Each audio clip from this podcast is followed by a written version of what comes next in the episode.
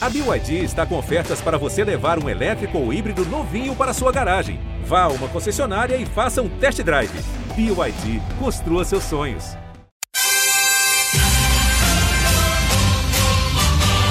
É meta, é Brasil, é Brasil, é Brasil! Rumo ao pódio. Saudações Olímpicas! Este é o Rumo ao Pódio, o podcast de esportes olímpicos da Globo. Eu sou Marcel Merguizo, estou no estúdio novamente. É um recorde, duas semanas seguidas no estúdio aqui de São Paulo, gravando o Rumo ao Pódio. Agora, de novo, do meu lado, mais pertinho do que nunca, mais pertinho pelo menos do que nos últimos dois anos, Guilherme Costa. Fala, Gui! Fala, Marcel. Bom dia, boa tarde, boa noite para todo mundo ligado no Rumo ao Pódio, uma semana com muitas competições que a gente vai comentar bastante de skate, rugby, vôlei de praia. Mas acho que acho que o assunto principal pode ser o Prêmio Brasil Olímpico. Polêmica! Né? Temos... que é polêmica. Que é isso. Temos já os três é, indicados a melhor atleta do ano, tanto no masculino quanto no feminino. E tem os 20 indicados para atleta da torcida. E assim, é, só, dou, só vou dar uma pitada logo. Porque assim, quando eu fiz meu casamento, eu, eu percebi que quanto mais pessoas você convida, mais pessoas você tem que convidar. Porque se você convidar 20 pessoas para o seu casamento, as pessoas não vão ficar bravas de não irem, porque elas vão entender que não estão entre as 20 melhores pessoas da sua vida. Agora, se você convidar 350 e você não chamou alguém, esse alguém vai ficar bravo. Porque, pô, ficou fora dos 350. Aí o Kobe, pela primeira vez, fez um, o prêmio Atleta da Torcida, tem desde 2014, só que sempre com 10 candidatos. Dessa vez tem 20 candidatos. Daí já viu. E aí, quando você tem 20 candidatos, o pessoal fica mais bravo por não estar. Tá. Então tem medalhista olímpico que não está nessa lista dos 20 candidatos. E já vi gente, não os atletas, mas os torcedores reclamando no Twitter de algumas ausências que a gente vai falar desse prêmio da torcida do Kobe que o Kobe tentou expandir, aí quando você expande, você deixa mais gente brava. Vou começar até com, com esse bastidor aqui da gravação, que foi isso. A gente tava discutindo aqui o roteiro da gravação, o Gui falou, ah, saiu o atleta da torcida. Daí eu falei, ah, deixa eu ver quais são os 10 nomes. Daí ele falou, não, são 20. A minha reação foi, nossa, colocaram todos os medalhistas. Não. Só que não, né? Não. e tá aí a polêmica, eu acho, já vamos falar mais dela. Vamos começar então pelo, pelo prêmio, o prêmio, o, o principal Prêmio Brasil Olímpico ocorre há muito tempo já, desde que somos nascidos. Não, não é 99. tempo, mas é desde 99, oh. desde o século passado. é verdade, essa é boa. Nosso editor, Pedro Suaide, já tinha nascido em 99, Pedro? Dois anos. Há dois anos. Então, Pedro Suaide era um bebê quando já havia Prêmio Brasil Olímpico, quando Robert Scheid já ia ganhar sua, seus troféus lá em algum palco, normalmente lá no, no Teatro Municipal do Rio. Houve aqui em São Paulo também Teve. uma edição especial é, aqui, aqui no, no, no, teatro, dentro de um. Eu quase falei shopping, a marca, né? eu quase falei a marca, é. eu não sei, o nome do teatro é a marca, como não estão patrocinando a gente ainda, eu não shopping. vou falar o nome. Foi no shopping que também não posso falar, porque o shopping também tem um nome de, é verdade. de empresa. O tá shopping difícil. ao lado do estádio do, do Palmeiras. Palmeiras. Que esse tem, mas a gente pode falar. Esse ah, é o Allianz Parque, é que já, já tem contrato com a Globo. Enfim, lá, lá no Shopping Bourbon, no Teatro Bradesco, já, a gente foi numa premiação aqui em São Paulo, mas normalmente é no Rio de Janeiro é, no último ano que houve a premiação. Estivemos lá apresentando ao vivo. Foi a primeira vez Sim. que a gente fez um ao vivo do podcast lá, né, Gui? 2019, final de 2019. Isso. Lá na, na Cidade das Artes, no Rio de Janeiro, lá na Barra da Tijuca, que é quase outra cidade, que é quase outro país também. É, estivemos lá ao vivo, foi muito legal aquele dia. Então, aceitamos convites aqui, ó. Alô, Aracaju! Alô, Sergipe! 7 de dezembro, quem quiser nos convidar, eu, Guilherme, Agora, agora falei do, do, Pedro, então Pedro Suade também vai com a gente. Nós três estamos aceitando três convites para passar uma noite lá na premiação em Aracaju, chegando ao que a gente quer falar finalmente.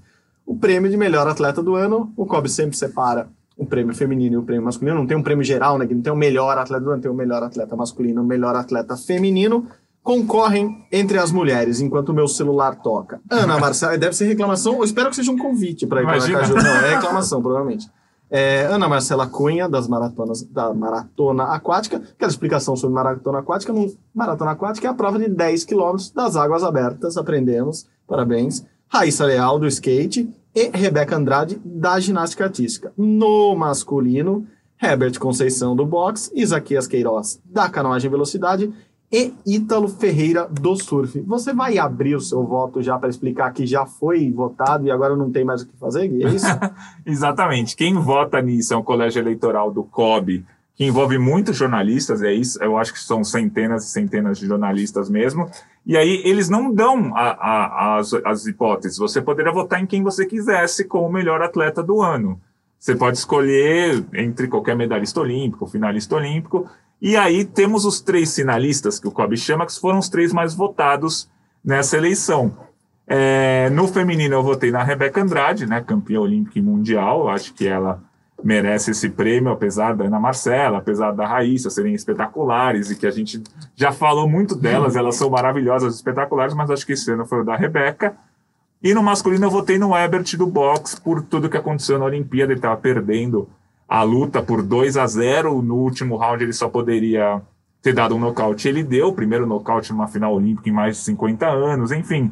É, acho que ele merece mais do que o Isaquias e o Ítalo, que também mereceriam, mas eu acho que o, o Ebert merece mais. Eu acho que uma colocação legal da gente falar, principalmente no feminino, é que assim, tanta gente ficou fora desses três, Exatamente. né? Exatamente. Eu acho que essa é a manchete desse Prêmio Brasil Olímpico de 2021, o quanto Uh, poderia ser diferente essa, essa lista, ou quanto de gente a gente poderia ter colocado e ninguém ia reclamar, ninguém ia é. reclamar. É. Ah, a gente não tem a Martine e a Caena, que foram campeãs olímpicas de vela. E, uh, parênteses de novo, Ana Marcela Cunha tweetou isso. sobre isso, falando, nossa, é tão difícil ser campeã olímpica, imagina ser bicampeã olímpica e as duas estão fora. Exatamente. A Beatriz do boxe, vice-campeã mundial, não está. A Mayra Guiar, terceira medalha olímpica da carreira, a única judoca a fazer isso, também não está. Não tem ninguém do vôlei feminino, o time fez uma baita campanha, podia ter a Carol Gataz, a Rosa Maria, sei lá, qualquer uma das jogadoras também não está. É, enfim, a Luísa do tênis entrou para o top 10, ganhou a medalha olímpica, também não está, então isso prova a força do esporte feminino é, nos últimos anos, mas principalmente agora em 2021. Muita gente boa ficou, ficou fora, mas você também não tem como contestar como é que a Raíssa Leal não estaria nessa lista de três, como é que a Ana Marcela não estaria. Então, Acho que meu voto vai na Rebeca no feminino e no Ebert no masculino. E no masculino, inclusive, Gui, muita gente, depois que saíram os três finalistas, é, repetindo, é, todo mundo já votou esses três, o, o, campeão já tá, já tá eleito, é igual o Oscar, já, a Isso, é academia é já votou, é só verdade. falta abrir o papelzinho saber quem é. E, mas eles divulgaram os três primeiros. No masculino também, ao Ítalo. Podia estar o Medina, que é campeão mundial. Assim, tá o Ítalo, que foi campeão olímpico, óbvio. Talvez ali na hora de votar você pense, ah, o cara foi campeão olímpico, talvez tenha uma importância maior de ganhar um campeonato. Não, não sei, assim, é razoável você pensar que o Medina podia estar nessa lista. Eu conheço muita gente, a gente tem vários colegas que votam, que votaram no Alisson dos Santos, no Pio, do atletismo, por, pelo ano dele, por tudo que ele fez no Olimpíada, pela marca que ele fez, e poderia estar nessa lista de três, e não dava para reclamar, nossa, que absurdo. Ah. Não é isso, assim. Então, vemos essa essa ampliação, vamos falar do nosso leque de atletas, Boa. de modalidades, assim, cada vez mais diversos. A gente via no Prêmio Brasil Olímpico até de, um, de uns anos atrás, o, o, pessoal do vôlei era muito votado. Claro, o vôlei masculino ganhava muito, o vôlei feminino ganhava muito, então sempre tinha alguém do vôlei.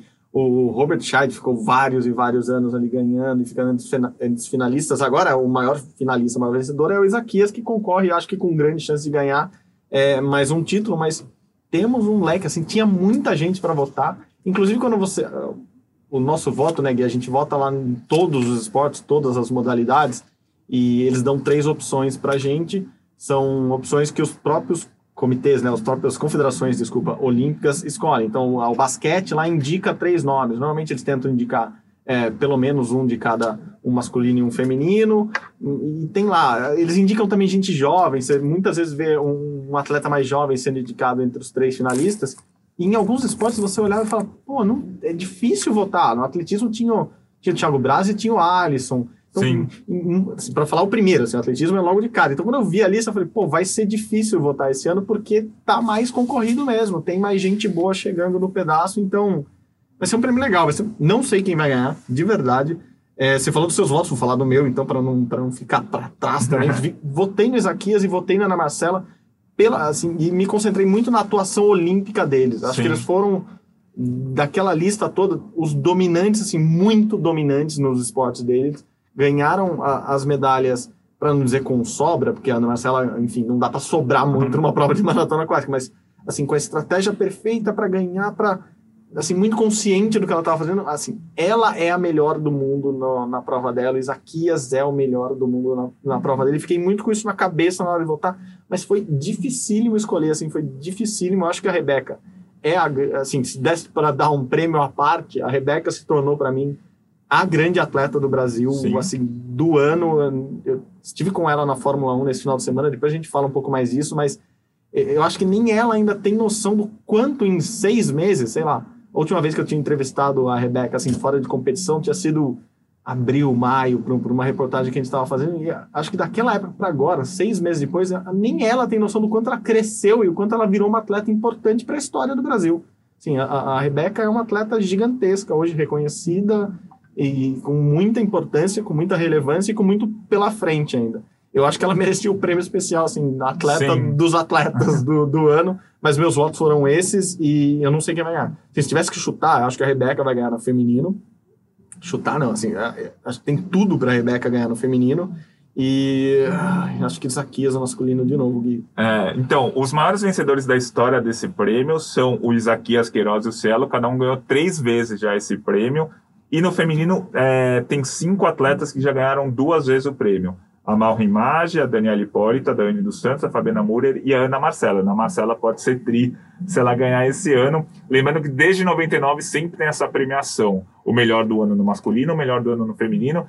E aí tem a lista dos atletas que são os melhores do ano em cada uma das modalidades. Aí são 50 vencedores. Se você quiser saber todos, tem lá no globesport.com.br Olimpíadas, tem a lista de todos, mas acho que eu vou destacar dois dessa lista, de cada um dos esportes. O Isaquias Queiroz ganhou pela oitava vez seguida o melhor do Brasil na canoagem e velocidade. E Hugo Calderano ganhou pela oitava vez seguida o melhor do Brasil no tênis de mesa. Esses são as maiores hegemonias em cada um dos seus respectivos esportes nos últimos anos. Então, são, eles são octacampeões dos seus respectivos esportes é, desse Prêmio Brasil Olímpico, é um prêmio muito legal, que está indo aí para, se não me engano, a 22 edição, né? Tem desde 99, mas a gente não teve o ano passado, e vai ser bem legal de acompanhar no dia 7 de dezembro. Ah, perfeito. Eu vou ler muito rapidamente a lista do, dos 20 ah, agora vamos falar do atleta da torcida. Polêmico, polêmico. Tá, tá, bom. Você achou que eu ia escapar, né? Não, não, não. não. Tinha esquecido. Vamos, vamos lá. É rápido para também não, tratar um pouco. Só, só para fazer um, um parênteses. O, o, o, o, atleta da torcida, o Isso, público geral pode votar. Você entrando lá no www.pbo.cob.org.br, né? PBO de Prêmio Brasil Olímpico então, www.pbo.cob.org.br, você pode votar em qual que é o seu atleta preferido da lista de 20 candidatos que o Marcel vai falar agora. É, essa lista não, não, não tá definida, não passou pela gente. A gente não isso, votou no atleta da torcida isso, porque não Isso é culpa do COB, não é nosso. É isso que você quer falar. é, é basicamente isso. É, Alisson dos Santos, do atletismo, Ana Marcela, maratona, a Bia do boxe, Bruno Fratos da natação, Darlan Romani do atletismo, Douglas Souza do vôlei, Fernanda Garay do vôlei, Formiga do futebol, Gabriel Medina do surf, Herbert Souza do boxe, Isaquias Queiroz da canoagem, Ítalo Ferreira do surf, Caína Kunze, Martini Garay da vela, elas concorrendo separadamente, elas podem ganhar separadamente. Normalmente, quando, quando a gente vota lá, a gente vota na dupla. Aqui elas, por exemplo, a Martini pode ganhar na Caína, a Caína pode ganhar na Martini. É, Mayra Guiar, do judô, Pedro Barros, do skate, Raíssa Leal, que não é mais fadinha, do skate também, Rebeca Andrade, da ginástica, Robert Scheid, da vela, e para finalizar, Rosa Maria do vôlei. É, faltaram, campe... faltaram medalhistas olímpicos, né? É, a gente, dessa lista, pensando alto aqui, não tem a Luísa e nem a Laura, mas acho que a Luísa merecia estar mais, porque a Luísa é top 10 do ranking mundial e a Laura tá na melhor fase da carreira, mas não é nem top 100 do ranking mundial de tênis, então acho que faltou a Luísa do, do tênis, a Luísa Stefani, faltou o Kelvin Hoffler, que foi o primeiro medalhista olímpico do Brasil em Tóquio, não está nessa lista, Fernando Scheffer, dos 200 metros livre, também não está nessa lista. Ele conquistou a medalha de bronze e nem o Daniel Carguinin. Talvez é, essas quatro, acho que o Kelvin não tanto, mas essas três foram as principais surpresas do Brasil na Olimpíada. Uhum. O Carguinin, o Scheffer e a dupla do tênis. Esses não estão na lista, além do Kelvin Hoffler, que também foi medalhista olímpico e não está. E no vôlei feminino tem uma representante, que é a Rosa Maria, que talvez seja o nome mais da torcida mesmo. Não sei se é a melhor jogadora, mas é o nome mais midiático dessa equipe. E Fegaray, só corrigindo. Ah, desculpa, Fegaray muito também. bem colocado. Fegaray... No vôlei masculino, só um, o, Douglas. Sim, é, eu acho que a Fegaray, na verdade, foi a principal jogadora do Brasil. Rosa Maria foi muito importante, a Carol é, Gatasso foi muito importante, 40 anos, ganhando a medalha olímpica, mas acho que a Fernanda Garay foi a mais importante. Mas enfim, faltaram alguns medalhistas olímpicos nessa lista por conta do que eu falei no começo da tal da história do, da festa de casamento. Quanto mais gente você chama, mais gente vai ficar brava de não estar na lista. Não, e de, eu também sou casado e, e, com certeza a coisa mais difícil do casamento, mas assim, longe de todas as outras, é fazer a lista de convidados. Eu não tenho a menor dúvida. Tudo o resto, todo, todo o resto é, é muito fácil. A lista é difícil. É, é, porque você acaba cortando gente que merecia estar lá, mas não merecia tanto, porque mas aí você começa a comparar, putz, esse cara tá, mas aquela lá não tá, não sei o quê.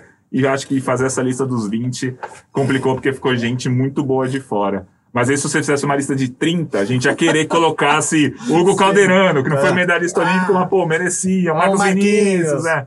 Enfim, a gente sempre vai reclamar. Então, acho que esse é o resumo. A gente sempre vai reclamar. Fizeram uma lista de 20 a Pamela uma Rosa gente. ganhou o Mundial. Pamela, exatamente, não está nessa lista. Mas, enfim, votem lá vocês. É, www.pbo.cob.org.br No Atleta da Torcida tem esses 20 candidatos que o Marcel falou muita gente boa aí e muita gente midiática com muitos seguidores. Acho que vai ter umas campanhas legais aí na internet dos é, atletas. Sempre tem, sempre tem. É, normalmente essa, essa votação vai até ali horas antes do, do prêmio, né? O prêmio é dia 7 de dezembro, lá em Aracaju, como a gente disse aqui.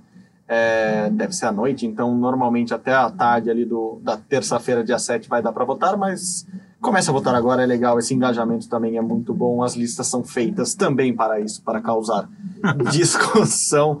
E eu gosto da lista, claro, mas poderia ter todos os medalhistas e daí a gente não estaria falando disso. Né? Isso, mas aí ia ter uns. Vai. É, no Brasil, acho que se não me engano, foram 50 medalhistas.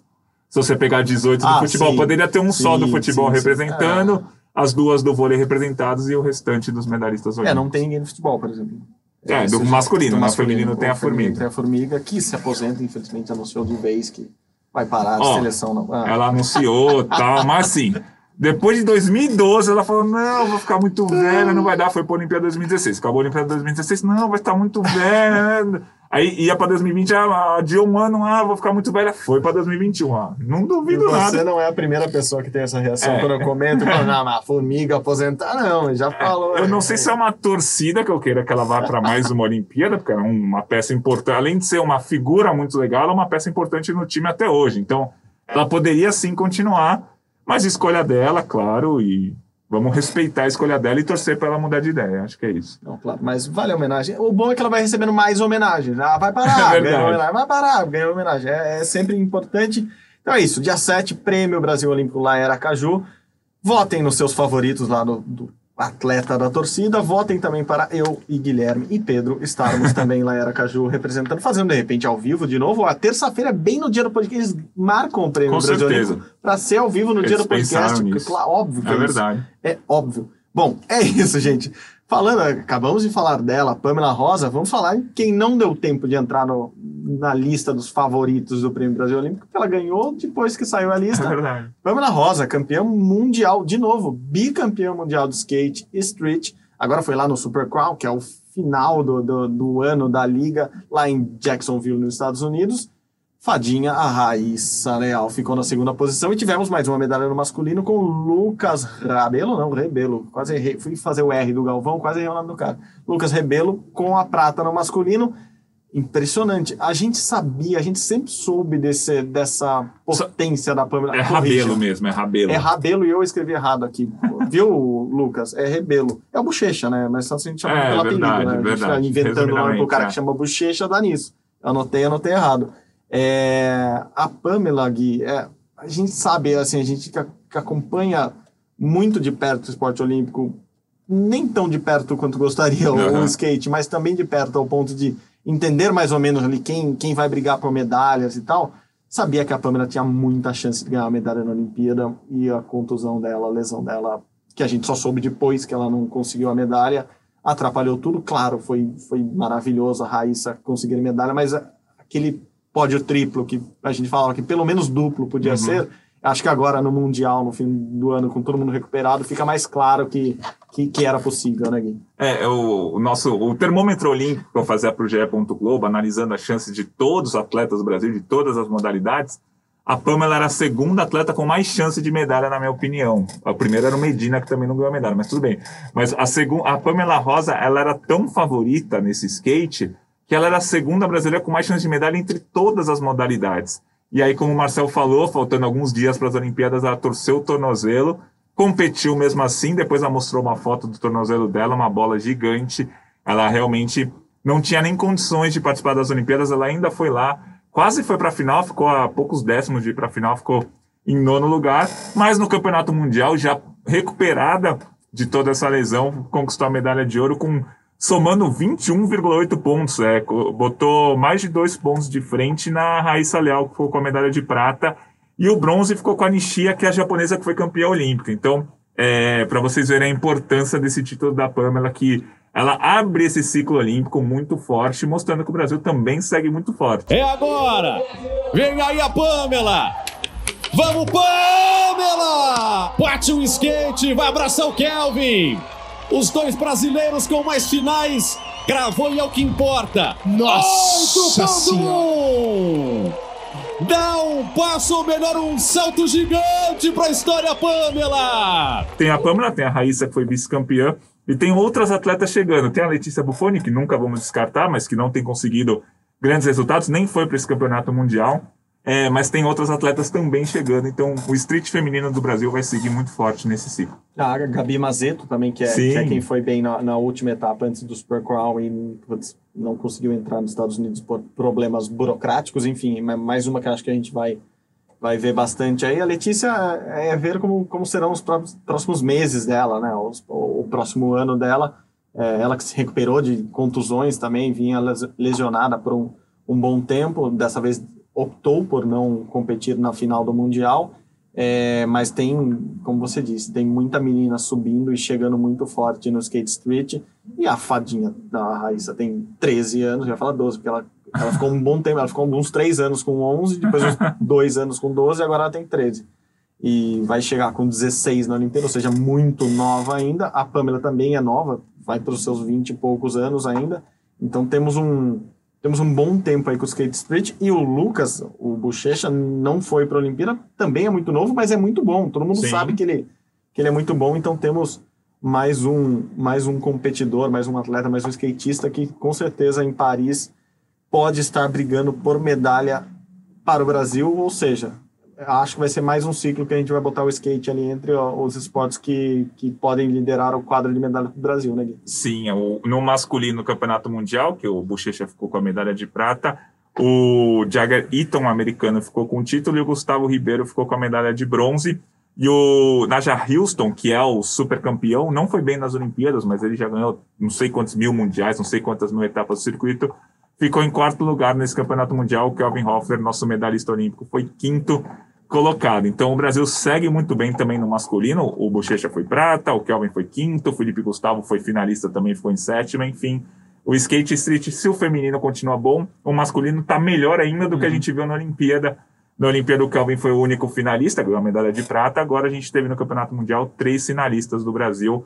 Então o Brasil vai seguindo sendo esse país das rodinhas. país das rodinhas, ótimo. O Naide é engraçado porque ele é o ídolo, o, o ídolo, quase misturei, o ídolo de, de muita gente, é o cara que faz as coisas mais absurdas tal, mas não, não ganhou a Olimpíada, não ganhou o Mundial dessa vez. É, parece que agora que as atenções das grandes competições estão, estão sobre os skatistas, ele não, ele não conseguiu dar o show que ele sempre deu e que todo mundo espera que ele deu. O, o Camilo Pinheiro, que é o nosso produtor, lá em Nova York estava contando, é, depois escreveu no Twitter, que o Nigel errou a manobra que ele queria dar para ganhar a super nota lá de todo mundo e depois que acabou a premiação tal, ele voltou na pista e ficou lá tentando uhum. dar a manobra até acertar e a galera ficou assistindo e vibrando, porque é isso, assim, tem muito dessa pegada de skate, da, da galera é, claro que hoje em dia ele é totalmente competitivo, mas é mais do que isso. Ele é, ele é um estilo de vida e das pessoas mostrarem que conseguem fazer coisas absurdas tal, e todo mundo fica vendo o Naidia nesse nível, assim, Sim. mas ele não conseguiu ganhar a Olimpíada, não ganhou o Mundial agora no mesmo ano, vamos ver, assim, ele, vai entrar como super favorito em todas as competições,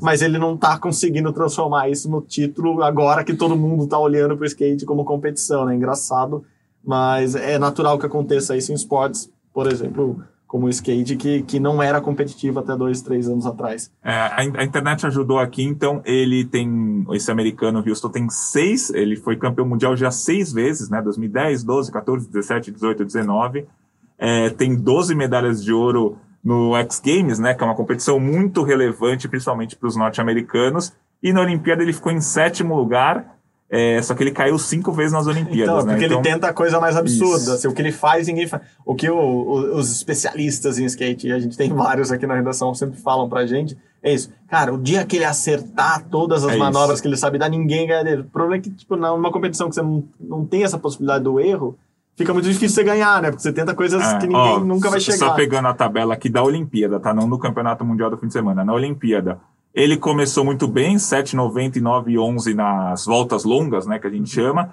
Aí na primeira manobra ele tirou 9,09, já estava liderando, todo mundo já estava dando o americano, o Houston, como grande campeão olímpico. Aí ele caiu nas outras quatro manobras que ele fez. Se ele tirasse, entre essas quatro manobras que ele caiu, se ele tirasse um 9, que nem ele tira, tinha tirado na primeira manobra, ele já ia para a medalha de prata. E aí, se ele tirasse um 9,5, um 9,75, aí ele seria campeão, mas ele errou as últimas quatro manobras nas Olimpíadas, mas ele segue como a maior estrela, né? Ele já não é Sim. é mais tão o melhor do mundo, os resultados já provam isso, mas é a maior estrela da modalidade. Perfeito, perfeito. Que análise profunda nossa do skate. Eu sou muito entendido de skate. Imagina quando a gente começar a falar de breaking de verdade. Nossa, aqui, assim, nossa, daí sim. a galera vai pirar. Nada como estudar um pouquinho aqui. É, outro esporte novo, o esporte não é novo, mas a modalidade é nova. O basquete 3x3 também teve, teve campeonato no final de semana. O Brasil ficou com duas pratas, né? Dois segundos lugares na Copa América de basquete 3x3, como eles estão chamando agora. Isso garantiu o Brasil na Copa do Mundo. O Brasil perdeu para o país do basquete, né? perdeu para os Estados Unidos nas, tanto no masculino quanto no feminino. Mais importante é que está garantido para o ano que vem. O Brasil foi que foi tropeçando para a Olimpíada no 3, 3x3. Né? Eu, eu, foi, o Brasil nem foi para a Olimpíada. Sim, ó, o pré-olímpico de Tóquio, o Brasil foi muito não se organizando tão bem quanto poderia num esporte que, se a gente não está bem hoje, que é o basquete, a gente tem tradição, a gente tem jogador, a gente tem muita gente jogando e não seria difícil fazer uma seleção boa de 3x3. Mas a organização brasileira ali na preparação para Tóquio não foi a ideal. Me parece que algo mudou e prestar atenção que agora sim temos um, uma, uma, organização melhor do 3x3. Acho que a prova disso já são essas duas medalhas de prata. É, acho que pensando assim como a Confederação Brasileira de Basquete, por exemplo, as principais chances do Brasil nesse ciclo são no basquete 3x3. O basquete masculino tradicional no Brasil está com uma entre-safra gigantesca. É, o basquete feminino do Brasil não conseguiu a vaga olímpica, é, perdeu para Porto Rico, como a gente falou várias vezes aqui. Também não tem uma boa, uma excelente nova safra, tem algumas boas jogadoras, enfim. E o basquete 3x3 talvez seja o caminho mais fácil para o basquete brasileiro voltar para a Olimpíada. Em Tóquio, o Brasil não foi para nenhuma categoria do basquete, nem no basquete paralímpico. O Brasil foi. Então, nessa Copa América que teve, o Brasil perdeu a final é, feminina por 21 a 9, a final masculina por 21 a 15, mas esses dois vice-campeonatos, as dois para os Estados Unidos, né? Mas esses dois vice-campeonatos garantiram o Brasil na Copa do Mundo do ano que vem, do 3x3, e tá bom a gente ficar de olho é, para esse ciclo, porque é uma modalidade que está em desenvolvimento não só no Brasil, como no mundo inteiro. Então, ainda não tem um, um país que se sobressai. Os Estados Unidos, por exemplo, no masculino, sequer se classificaram para a Olimpíada no 3x3. No feminino, eles se classificaram e ganharam medalha. Então, é uma modalidade que ainda está em desenvolvimento no mundo inteiro. E quando uma modalidade está em desenvolvimento no mundo inteiro, você, se você consegue dar um salto internamente, consegue dois anos muito bons, com muito investimento, você já consegue pular, porque não tem um país que domina ainda essa modalidade. Então vai ser um ciclo que pode ser interessante para o Brasil é, no 3x3 para a gente ficar de olho. Boa, boa. Outro resultado do final de semana, passando nessa, nesse espaço, dando o, os resultados do fim de semana aqui, o rugby feminino, mais uma vez campeão. Eu vou deixar para você anunciar quantas vezes o Brasil já foi campeão sul-americano com as meninas no feminino, e isso também classificou o Brasil para a Copa do Mundo de rugby, que vai ser na África do Sul. Então, Rugby Sevens, lembrando, a gente está falando do Rugby Sevens aqui, o rugby, que é o rugby olímpico, o rugby pan-americano. O Brasil ganhou quantas vezes, Gui? Agora foi a 19 conquista sul-americana do Brasil no rugby feminino, então o Brasil é a Deca campeão sul-americano, jamais perdeu essa competição toda vez que participou. Ganhou, só que o Brasil tem uma feridinha aí do PAN de 2019. Nos Jogos Pan-Americanos em 2019, o Brasil perdeu a medalha de bronze para a Colômbia. O Brasil nunca tinha perdido um jogo para a Colômbia, um jogo oficial, tanto que ganhou todos esses sul-americanos aí. Mas na disputa do bronze do PAN, o Brasil perdeu. Então tem essa feridinha é, meses depois, o Brasil ganhou da Colômbia no pré-olímpico, tanto que participou é, das Olimpíadas. Então, o rugby feminino do Brasil aqui na América do Sul está totalmente hegemônico. E essa hegemonia vai garantir no Brasil em todas as competições sempre, porque o rugby é um esporte em que você sendo campeão sul-americano, ou você se classifica para as Olimpíadas, ou você se classifica para o Campeonato Mundial, e é isso que está acontecendo. Mundial no ano que vem, como você disse, na África do Sul em setembro. Deca campeãs. Então, parabéns às meninas de novo, e, mas é isso, né? O, no PAN foi aquele, aquele gostinho amargo, mas bem amargo mesmo. Assim, nem quem gosta de chocolate amargo gostaria daquele gostinho de tão amargo que foi, porque é isso, perder para sul-americanos, para essas meninas, é, é algo inimaginável. É, lembrando que no PAN tem, tem Estados Unidos e tem Canadá, que são as duas forças das, das Américas, e o Brasil acaba tropeçando sempre um em uma ou em outra ali no cruzamento. É, mas é isso, na América do Sul elas dominam e muito, e assim, é um, é um domínio muito forte mesmo, tanto que no masculino isso não ocorre. Então é, é um mérito totalmente das mulheres do Brasil. Bom, mudando de esporte ali, quase aquela velha dúvida: é um esporte coletivo ou é um esporte individual? No vôlei de praia aqui. Vôlei de praia teve circuito mundial em Itapema, em Santa Catarina despedida, mais o que mais importante que o título, acho que da, da dupla Agatha e Duda, despedida delas, né? Assim, acaba-se oficialmente é, o último torneio dessa, dessa dupla que a gente colocou muita esperança na, na Olimpíada, em todos os outros campeonatos, claro. E no masculino, o Brasil ganhou também com André e George. É, Duda já anunciou que vai jogar com a Ana Patrícia. A Agatha não anunciou dupla ainda, mas anunciou que continua. É isso. Ela não anunciou a aposentadoria, anunciou isso. que continua. É, na, na entrevista pós-jogo ali, a Agatha, que é um show à parte, né? Ela falou algo do tipo. Estão é, falando aí que talvez eu me aposente, mas não, porque a tia tá on e eu vou continuar jogando. Foi o que ela falou. Agora vamos ver qual vai ser a parceira dela, porque depois da Olimpíada, as duplas foram trocando, né? Então, atualmente, a gente vai ter a Duda e a Ana Patrícia, que jogaram juntas há 5, 6 anos atrás nas categorias de base, foram medalhistas de ouro nos Jogos Olímpicos da Juventude. Essa é uma dupla do Brasil que é muito boa, muito forte e que talvez seja o carro-chefe do Brasil nesse ciclo olímpico, mas a gente tem também, é, por exemplo, a Carol e a Bárbara. Elas têm conquistado bons resultados, elas não foram tão bem nesse nesse campeonato que teve em Itapema, caíram nas oitavas de final, mas elas têm vencido algumas etapas do circuito nacional, pode ser uma dupla, sim, para esse ciclo olímpico. A Bárbara Seixas, que já é medalhista olímpica, e a Carol Solberg. E outra dupla forte que também já foi formada é a Rebeca e a Talita. A Rebeca participou da Olimpíada junto com a Ana Patrícia, né? elas ficaram em quinto lugar. A Rebeca é uma das jogadoras mais habilidosas do circuito e a Thalita é uma das mais experientes, ela já disputou três Olimpíadas, ou quatro, mas ficou duas vezes em quarto lugar. Foi quarto lugar lá em Pequim, 2008, foi quarto lugar na Olimpíada do Rio. Então, é uma atleta muito experiente que joga muito bem. Se ela conseguir aguentar bem esse ciclo até 2024, Rebeca e Thalita podem ser uma boa dupla do Brasil. Então, acho que essas vão ser as principais duplas no feminino para esse ciclo olímpico, para o Brasil não sair zerado da Olimpíada de Paris, como saiu zerado da Olimpíada de Tóquio. No masculino, o André e o Jorge ganharam essa etapa do circuito mundial. E eles vão se desenhando, eles são é, a dupla que continuou, né, do último ciclo para esse. Eles não foram para a Olimpíada, mas eles estão juntos já há alguns anos. Mantiveram a dupla e conquistaram essa medalha de ouro. O Vitor Felipe e o Renato, que ficaram com a prata nessa, nessa etapa do circuito mundial, é a dupla grande revelação desse pós-Olimpíada. Chegaram três etapas do circuito nacional, ficaram com vice agora. Então vai ser uma dupla bem forte. E aí tem a, a dupla dos ex-olímpicos, digamos assim. Tem o Alisson, vai jogar contra o, com o Guto, né? O Alisson, duas vezes medalhista olímpico, junto com o Guto. E o Álvaro tá jogando com o Evandro. A gente vai ver como essas duplas vão se encaixar nesse ciclo porque, ó, eu não quero que o vôlei de praça sem medalha de novo, né? Não, e daí começa a virar ao contrário, né? Aquele time que, não, que nunca perde, de repente começa a empatar, ou a invencibilidade que vira, ah, nunca perdeu, Isso, vira assim, ah, nunca ganhou. Vira, vai ficar, ó, já, duas já não ganha que o Brasil já não ganha. Olha e aí, aí, se você não ganhar medalha em duas Olimpíadas, você fica 12 anos sem ganhar medalha. Porque, por exemplo, ó, no Rio, o Brasil foi ouro no vôlei de praia, beleza. Aí 2020 não ganhou medalha, né? 2024, se não ganhar, só vai poder ganhar em 2028. Aí já são 12 anos é sem medalha. Tempo. Então já fica aquele negocinho de, pô, vôlei de praia do Brasil, que sempre foi nossa praia. É. Mas acho que esse ciclo, talvez, é, encaixando essas novas duplas, acho que o ano que vem vai ser muito importante, por mais que ainda seja um ano, dois anos antes das Olimpíadas, é um ano muito importante para a gente ver que dupla que tá boa mesmo e que dupla que ainda vai ter que se encaixar. É, e ainda dá tempo de classificar para a Olimpíada e não desfazer a dupla. Né? o problema do vôlei de praia é esse. Assim, um ano é muito tempo para desfazer uma dupla, não é para formar uma dupla. Então não pode dar muito tempo para eles. Assim, esperamos que o ano que vem eles se consolidem e a gente já tenha uma ideia melhor do que vai ser o vôlei de praia brasileiro nas Olimpíadas de Paris em 2024. E nesse blocão de resultados, o último, que foi o mais recente também, ontem à noite, na segunda-feira à noite, saíram os resultados finais do da Copa do Mundo, não, do Campeonato Pan-Americano de Tênis de Mesa. Hugo Calderano, mais uma vez campeão no masculino.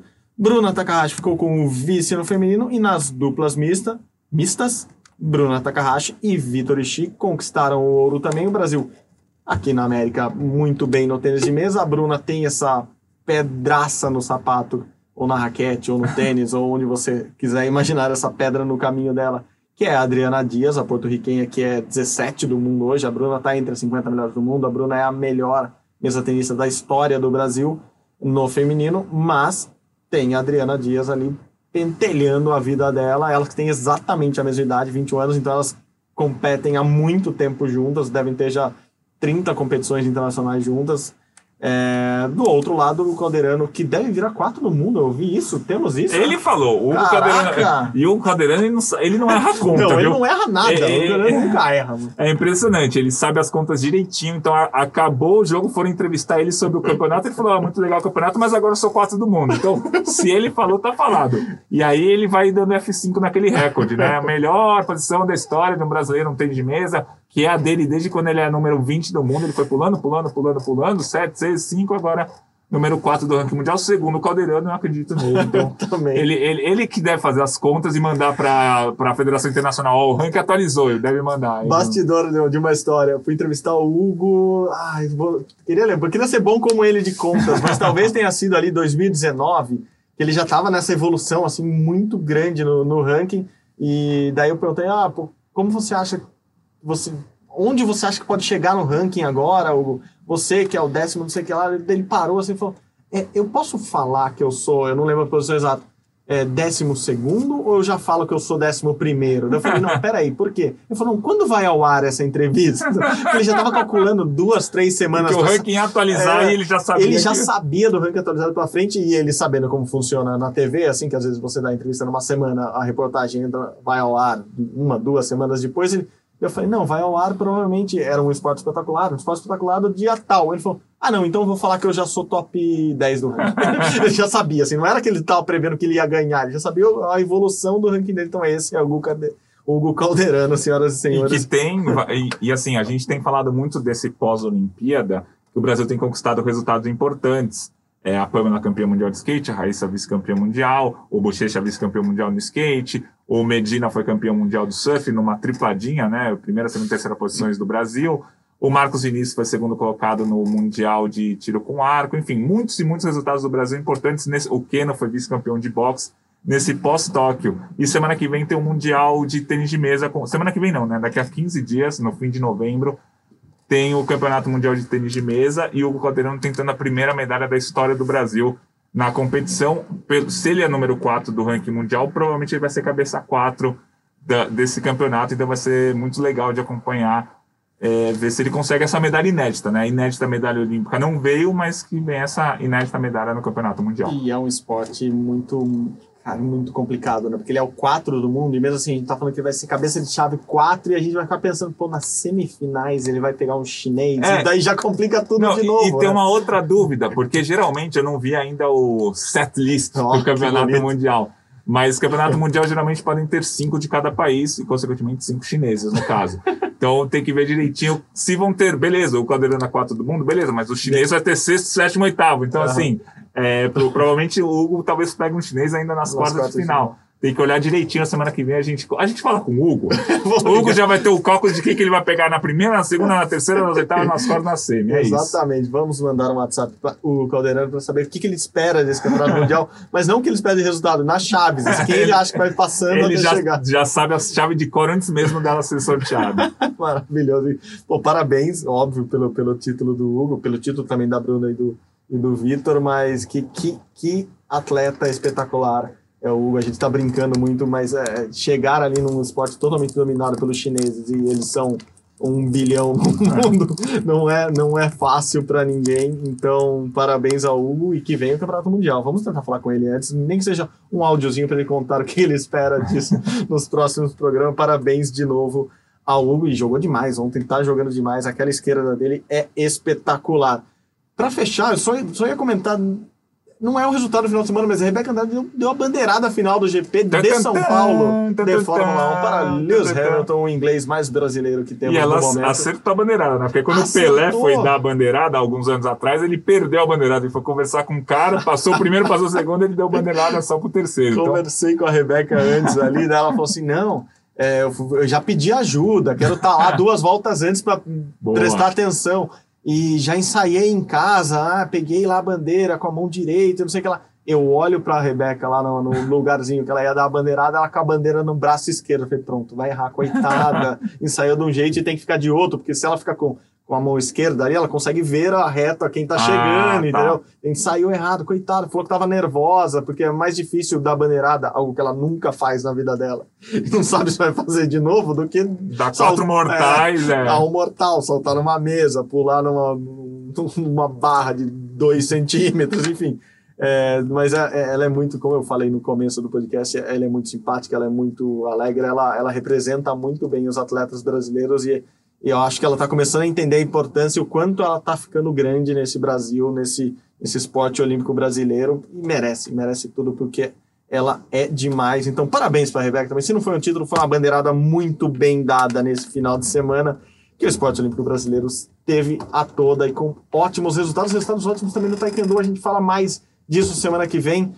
Guilherme Costa, muito obrigado de novo. Mais um podcast agora, novamente aqui no estúdio, pertinho um do outro com, com carinhos longínquos, mas com, com, com olhares carinhosos. Obrigado, sempre, Gui. Sempre um prazer estar ao seu lado. No Taekwondo, o, a Milena Titonelli e o Netinho, o Edival Pontes, ganharam o Aberto de Paris, né? Parrei, sede, parrei. sede da próxima Olimpíada, pontos importantes ali no bom, ranking mundial. Bom, bom. Então foram dois títulos importantes para o Brasil ainda no Taekwondo. Pra, pra gente fechar o Pronto. rumo ao pódio, ó, vou inventar esse bordão, hein? Com chave de ouro Nossa, fechamos esse que podcast. legal isso! Agora que a gente tá no estúdio, a gente pode trazer uma chave de ouro e trancar o... Ficar aqui trancado. Bordão novo esse, Bordão eu novo. que inventei? Vamos, a gente podia dar uma chave de ouro pro melhor atleta do ano no esporte olímpico brasileiro. Aí, Globo, precisamos de verba. Todo dezembro, uma chave de ouro para fechar o ano do esporte olímpico brasileiro. Essa é a sugestão de Guilherme Costa neste finzinho de Rumo ao Pódio, que tem a minha produção, como vocês sabem, ao lado dele, a edição agora o nosso companheiro de sempre nesta mesa redonda, ela é redonda sim, é só por isso, porque não é uma mesa redonda de debate, a mesa de edição de gravação aqui é redonda, Pedro Suaide ao meu lado, a coordenação é da Rafael Barros, a gerência de André Amaral, você encontra o Rumo ao Pódio sempre lá na página do GE, ge.globo barra Pódio ou no seu agregador de podcast favorito. Muito obrigado de novo, pessoal, por essa companhia. Sempre demais estar aqui com você. Saudações olímpicas! Tchau, tchau!